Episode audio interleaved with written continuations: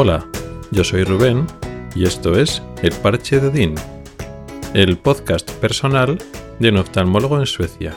Este es el episodio 107 y vamos a hablar de tener un segundo idioma, del bilingüismo, de tener, aparte del idioma materno, pues algún idioma más, dos o tres o más idiomas, enfocado sobre todo por razones prácticas a día de hoy en el inglés, pero vamos a hablar en general lo que significa, lo que aporta conocer y poder hablar más idiomas desde el punto de vista individual y también intentaré dar otro punto de vista diferente del habitual de esta porque esta conversación pues se puede leer en muchos sitios, sino dar un aporte desde el punto de vista colectivo.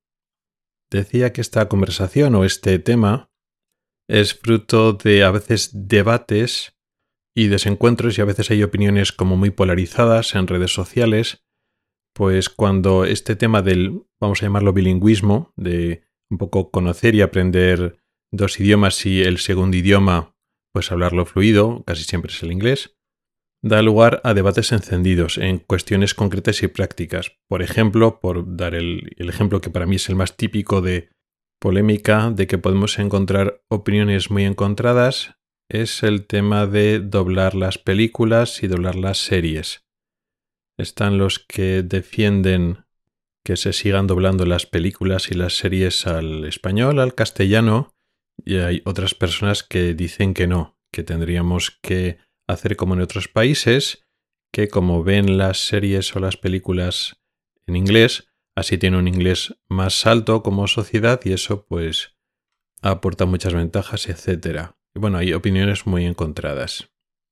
No me voy a meter en ese debate porque creo que no tiene mucho sentido y al final es meterse en lo que cada uno tiene que hacer. Sí que es cierto que muchas veces están, por supuesto, como hay sociedades que hablan mucho mejor inglés sin ser su idioma materno y no se doblan las películas y las series, es por eso.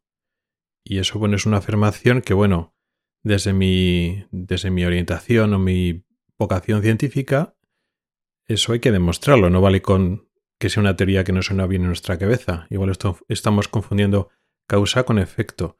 Como una sociedad habla bien inglés, pues tolera y le va bien que ese contenido de cultural y de entretenimiento venga en inglés y no pasa nada. Y en todo caso, aunque pueda influir, ¿hasta qué punto influye? O solo facilita o no es el factor fundamental. Yo le digo, no me voy a meter en eso. A nivel individual, polémicas aparte, creo que es indudable la gran ventaja de que una persona sepa idiomas, conozca idiomas. Concretamente, el idioma que de facto es el idioma internacional es el inglés. Lleva siendo muy importante el saber inglés hace décadas y cada vez más es el idioma internacional, es el idioma de la ciencia, de la tecnología. Si tienes un perfil de este tipo, científico, tecnológico, es que tienes que hablar inglés y leer inglés, pero muy fluido. No es hablar, sí, yo tengo un inglés medio. Bueno, muchas veces el inglés medio no es un inglés realmente fluido. Pero es que además, si quieres eh, encontrar información pues en Internet, en redes sociales, en la Wikipedia, por todos los lados, Claro que hay información en español, mucha, pero hay más en inglés. Entonces el hecho de que tú puedas leer en inglés y te puedas defender en inglés te abre muchísimo. Y lo mismo en otro tipo de contenidos. En YouTube o en quieres ver vídeos o podcast. Pues sí, puedes oírles en tu lengua materna, en el español, pero claro, si te defiendes bien con el inglés, te abre muchas posibilidades de aprender de contenido de todo tipo. En mi caso, el ejemplo es muy claro. Yo cuando intenté buscar trabajo fuera de España y lo encontré aquí en Suecia, no estoy hablando de buscarlo en el Reino Unido, o en Canadá, o en Estados Unidos, o en Australia, en países de habla inglesa, sino en un país que no es de, que no es de habla inglesa, el que pueda encontrar trabajo fue gracias al inglés, porque encuentras las ofertas de trabajo porque están en sueco y en inglés, yo el sueco, claro, no podía hablarlo. Sí, por supuesto, puedes traducir las páginas con con los traductores automáticos, pero tú puedes leer directamente en inglés. Y tú te pones en contacto, se ponen en contacto contigo y se ponen en inglés. Luego después tienes una entrevista de trabajo a distancia antes de que te plantees siquiera que te vayas a venir a Suecia o vayas a aprender sueco. Y todo eso es en inglés. Si no puedes hablar en inglés, si no puedes hacer una entrevista en inglés, eso no tiene ningún sentido. Pero es más, cuando ya pues decidí que efectivamente el trabajo que me están ofreciendo aquí en Suecia me interesaba, vamos a aprender sueco. Vale. El curso del sueco fue desde el inglés, no aprendí desde el español. La primera profesora que tuve no sabía hablar español, entonces nos enseñaba desde el inglés para aprender sueco. Luego, el segundo profesor que tuve, desde el nivel elemental hasta el nivel medio, fue la primera profesora, y luego después hasta el nivel avanzado fue otro profesor. Y ya con ese profesor no tenía realmente que hablar otro idioma para ir al avanzado, sino ya era todo sueco. Pero hubiera dado igual, porque tampoco sabía hablar español. Si, tuviera, si tenía alguna duda que realmente en sueco no, no podía hacerla, era el inglés el que tenía que hablar. Con lo cual, sin entrar en la polémica de medidas concretas de cómo tienes que aprender inglés o lo que está mal o lo que está bien, a nivel individual, para una persona en concreto, nacida en un, en un país castellano parlante, le viene muy bien aprender inglés. Le abre muchísimas puertas. Y otros idiomas, por supuesto. Pero sobre todo ese inglés porque es el lenguaje internacional y a partir de ahí, pues, pues se te abren las puertas y si luego después tienes que aprender otros idiomas, pues adelante. Si además de inglés ya desde principios, desde que eres niño, pues sabes francés o sabes alemán, pues estupendo porque además te abren las, las puertas a esas culturas, a esos países de esas hablas. Todos, son ventajas. A un coste, claro, porque eh, aprender idiomas cuesta. Pero por lo menos el inglés, que es ahora el idioma internacional, pues es que merece la, la pena para casi cualquier cosa que hagas. Hasta ahí estamos de acuerdo. Pero ahora vamos a contemplar el tema, el problema, desde la perspectiva de una sociedad. La sociedad es la acumulación de individuos, por supuesto. Pero lo que es bueno para un individuo en concreto, o para cada uno de los individuos, no significa que como sociedad sea bueno. Evidentemente hay beneficios de una sociedad que sea más bilingüe, porque sus individuos tienen ventajas individuales. Pero, a nivel individual, el hecho de que haya cierta resistencia o dificultad para aceptar un idioma también tiene sus ventajas. Con lo cual, que seas una sociedad abierta y que seas muy bilingüe y muy hables mucho inglés, por supuesto que tiene ventajas, pero también desventajas, como lo vamos a ver ahora. Esta reflexión me vino sobre todo porque Suecia, digamos que es el paradigma de eh, sociedad o de país o de cultura propia, con un idioma que es más antiguo incluso que el inglés y con su cultura y su tradición muy antigua, milenaria, y que sin embargo habla muy bien el inglés. Tienen un 98-99% de las personas suecas de cualquier edad, de cualquier nivel educativo, hablan un inglés súper fluido y lo entienden perfectamente. Y eso y los ejemplos concretos que me pueden dar de cómo funciona una sociedad que habla también inglés, aparte de que por supuesto hable sueco, eso se contrapone con España, que no es que tenga que ser necesariamente el otro extremo, supongo que habrá otros países actualmente con menos aprendizaje del inglés, pero en Europa no creo que haya tantos. Si nos centramos en Europa, posiblemente España sea de los países donde más está costando que entre el inglés. Me acuerdo que tuve una conversación al tema de esto, eh, creo que fue estas navidades con una amiga sueca, que nos estábamos explicando, ella me decía que aquí, en Suecia, las series no se traducen, eh, las películas no se traducen, con la excepción de los dibujos infantiles, por ejemplo, las series, las películas infantiles, con muy pocas excepciones. Muchos libros no se traducen, tú entras aquí a las librerías y está, bueno, pues literatura sueca, Vale, y entonces pues tienes los autores suecos que escriben en sueco. Alguna escritura, alguna literatura pues para niños, infantil, juvenil, pero luego después hay muchísimos libros que están en inglés. En muchas eh, librerías igual hay más libros que en inglés que en sueco.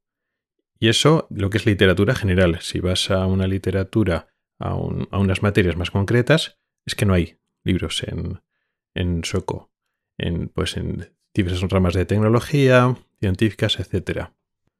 De hecho, yo tenía dificultades para encontrar libros de oftalmología en sueco, no por de oftalmología general, no porque eh, tuviera que empezar a repasar o estudiar desde el principio, sino quería un libro básico que explicara las cosas básicas, más que nada por saber cómo se expresan los oftalmólogos en sueco, cómo se explica una enfermedad, cómo se explica un diagnóstico, cómo se explica el manejo de un, de un aparato diagnóstico, una prueba, etc. Encontré un libro bastante pequeño, con bastante poco materia, y ya está, y nada más, y el resto son libros en inglés.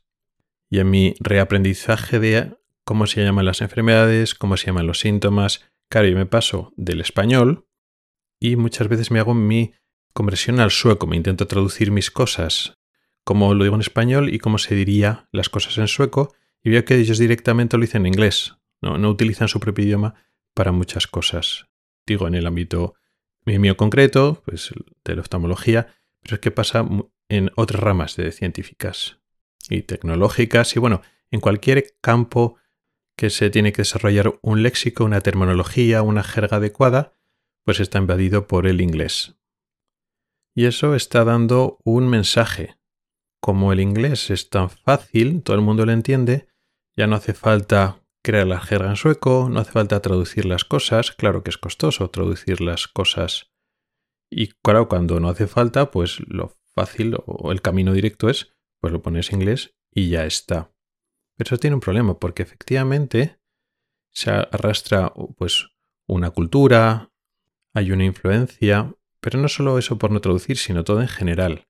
Si no estás desarrollando un campo de saber a tu idioma, porque no hace falta, pues al final ese campo de saber y ese área pues también de cultura, de arte, de cualquier cosa, te viene una influencia internacional y llega a tu país y, entonces al no traducirlo, digamos, no lo estás adaptando a tu propia cultura, no lo haces realmente tuyo. Por supuesto que los suecos, mucha de la cultura y, terminología y léxico en inglés lo hacen suyo porque lo notan muy natural, casi de natural como su propio idioma. Pero no digamos que no tiene su, propia esencia de su, de su cultura sueca, no, no lo están asimilando y no lo están atrayendo a su cultura. Entonces, en cierta medida, pierden su identidad o pierden su, su influencia, su importancia. Al final, toda la ventaja de tener, coger un idioma que es el internacional, que ahora es el inglés, tiene muchas ventajas, pero también tiene desventajas. Por eso, en, mucho, en el ámbito europeo, países como Francia o Alemania, pues también reclaman, pues yo qué sé, en la Unión Europea, pues que en muchos ámbitos se tome también, ah, por supuesto es el inglés el, es el inglés el lenguaje más oficial, pero también reclaman que el francés o el alemán tengan, sean también idiomas cooficiales y que en algunas comisiones o en algunos ámbitos se, se usen. Porque al final eso también tiene que ver con la influencia y la importancia política y social. Pero fuera de este ámbito político, también eso se manifiesta y se ve en la, propia sociedad. A propósito de eso, voy a poner un último ejemplo que también me llamó la atención de hasta qué punto el inglés está tan metido en esta sociedad sueca, que por supuesto tiene cosas muy positivas, pero también tiene ciertas desventajas, que es por ejemplo cuando vienen algunos inmigrantes de origen británico que están trabajando aquí.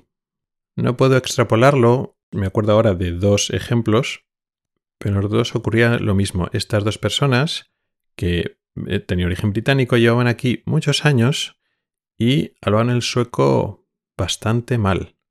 No solo, bueno, con su acento, todos tenemos nuestro acento de todos los países que venimos, pero hacemos un esfuerzo a que se nos entienda. Nunca se nos va a quitar el acento, ni falta que hace, pero intentamos que se nos entienda bien.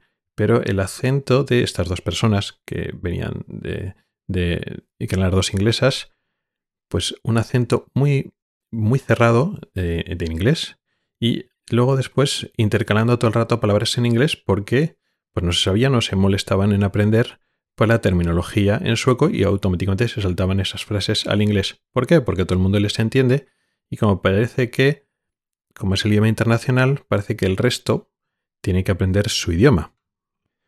y parece que no están al mismo nivel que otros inmigrantes, que lo que hacemos es aprendemos sueco lo mejor que podemos para hacernos entender, para hacerlo más fácil a otros compañeros que son suecos y no son suecos, pero que nuestro idioma común es el sueco porque vivimos aquí en, esta, en este país y también porque como inmigrantes queremos adaptarnos a, la, a esa cultura, a la sociedad y también queremos conocerla y apreciarla. Y eso pasa por aprender el idioma pues lo mejor que podamos, con nuestro proceso, que va más lento, con nuestras limitaciones, pero haciendo ese esfuerzo activo.